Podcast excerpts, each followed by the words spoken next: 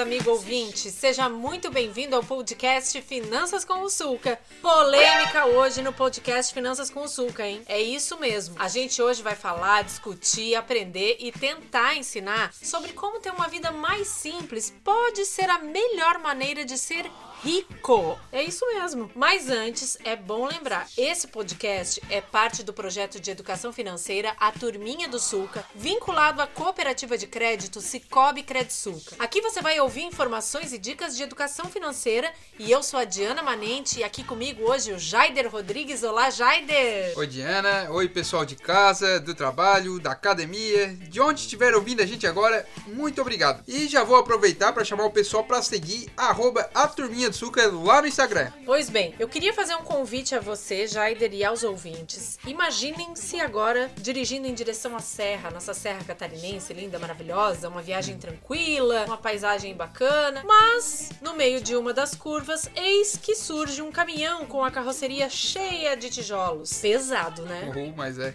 Bastante. O caminhão consegue subir? Consegue. Mas, Jaider, você vai concordar comigo que demora muito mais tempo pro caminhão alcançar o topo quando ele tá carregado do que quando ele tá com uma carga mais leve, Ah, certo? verdade. Agora, pense que você, com a sua vida financeira, é o caminhão. Topo da serra são os objetivos e sonhos. E os tijolos são os objetos, as pessoas, as dívidas, as roupas, as coisas que você vai carregando nessa subida. E é sobre isso que a gente quer falar hoje, que a gente quer fazer você pensar hoje. Quantas coisas, e agora falando de objetos mesmo, são realmente essenciais pra você, amigo ouvinte, pra você, Jaider? Bom, se for levar o pé da letra, vai, vai- vamos tirar bastante coisa aí. né?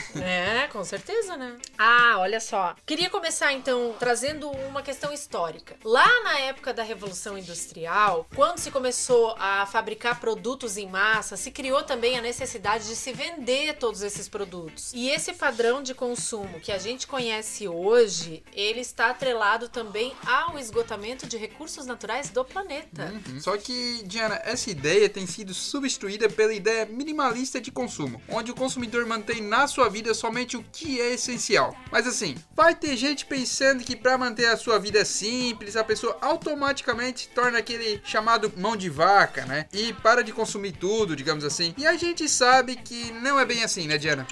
Muito pelo contrário. Quem opta por esse tipo de consumo, Jaider, costuma prestar muito mais atenção ao que está comprando. Tem algumas coisas que a gente sempre repete aqui na Turminha do Suca. Por exemplo, sempre que for comprar alguma coisa, primeiro se faça três perguntas-chave. Por exemplo, o que eu vou fazer com isso? Eu tenho algo parecido ou igual em casa? Quanto tempo isso vai durar?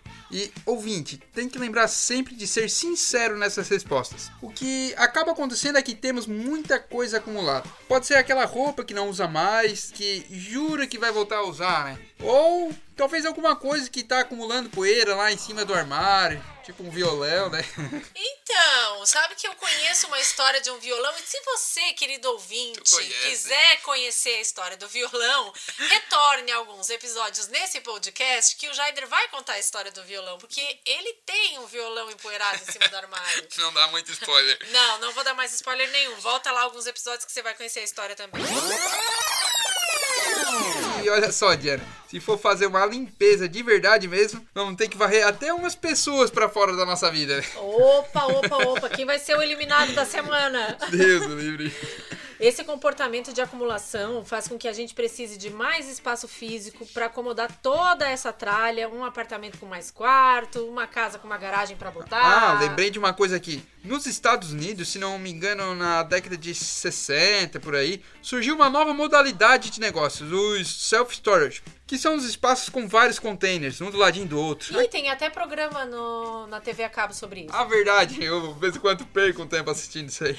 E eles são utilizados para armazenar o que não cabe dentro de casa. Então, além de pagar pelo aluguel da casa onde mora ou os impostos para manter a casa, a pessoa ainda destina parte do seu dinheiro para manter um lugar cheio de coisas que não são essenciais. Contrário a essa ideia de acumulação, o padrão minimalista de consumo ele defende a qualidade e não a quantidade dos produtos. Então, Jaider, querido ouvinte, ao invés de investir numa louça fina que vai ser usada só quando a rainha Elizabeth Beth vier visitar vocês, Uhum. invista em louças que você possa usar todos os dias e que estejam boas quando vier uma visita especial. Tendo menos coisas para guardar, automaticamente se precisa de menos espaço. Com isso, dá para economizar alugando um apartamento menor, ou se a pessoa tem uma casa gigante, por exemplo, ela pode vender e se mudar para uma que tenha um jardim bem espaçoso com várias árvores, de preferência bergamoteiras, assim, possa colher a bergamota do pé, sentar É ali e bom, ficar né? de boas. Tal da mexerica é gostosa.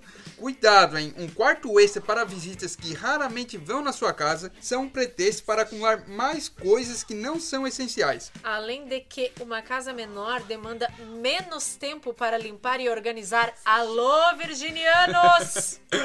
Eu tenho. E acredito que tu, Diana, tens também umas coisas que estão largadas dentro de um armário esperando pelo dia fatídico em que você vai colocar tudo em ordem. Minha dica é: coloca tudo numa caixa. Se em 30 dias essas coisas não fizerem falta, doe, faça um- uma venda de garagem ou oferece para vender na internet. Se livra de objetos que não servem para você e ainda faz um caixinha, um troquinho, né? Aliás, falando de coisas que não usa, quando foi a última vez que você assistiu TV, Diana? Olha, eu até assisto bastante TV. Não deveria, assisto mais TV do que deveria. Sabe por quê? Porque às vezes a gente acaba assinando Netflix, HBO Plus, TV a cabo, Amazon Prime, porque custam pouco individualmente e não nos damos conta que no final do mês, quando somadas todas as assinaturas, dá um montante bem significativo, né? Se não usa, corta. Percebe como os pensamentos do consumo minimalista podem te ajudar a economizar dinheiro e focar no que realmente é importante. Por isso, essa maneira de pensar e agir é tão interessante, porque você vai gastar dinheiro com coisas que são realmente essenciais. A gente já falou aqui no podcast sobre a diferença entre preço e valor. Então, volta alguns episódios e busca lá preço e valor que você vai entender. O uso que você dá para um objeto faz parte do valor que ele vai ter para você. Ah, e eu tenho uma sugestão também.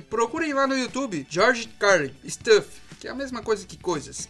Ele era um humorista americano e nesse vídeo ele fez humor sobre nosso hábito de acumular coisas e se prender a elas. É importante se desfazer das coisas guardadas sem valor, desentulhar mesmo, gente, e passar a investir em coisas que realmente vão ser usadas. Lembra que lá no começo eu comecei contando a história do caminhão subindo a serra? Então, seja qual for o teu objetivo na vida, de você aí que tá nos ouvindo ou o teu mesmo, Jaider, vai ser mais fácil e rápido chegar no topo se tiver menos cargas desnecessárias ou se as coisas que estiverem lá na carga forem essenciais para tua vida. Agora, vamos terminar hoje perguntando Vamos lá. o que é essencial para você, querido ouvinte? E o que te faz feliz? Com esse questionamento, a gente encerra esse podcast, esse episódio de hoje. Jaider, muito obrigada. Foi um prazer te receber aqui de novo. Diana, eu que agradeço, um prazer enorme estar aqui de novo. Para quem quiser saber um pouco mais da nossa história, pode nos acompanhar nas redes sociais da Credit Suca, no Instagram e Facebook e também da Turminha do Suca. A Turminha tá no YouTube com muito conteúdo de educação financeira e também está no Instagram. Nos segue nas redes sociais e manda uma mensagem pra gente falando sobre o que você quer ouvir aqui no Finanças com o Suca. Um abraço e até a próxima! Tchau.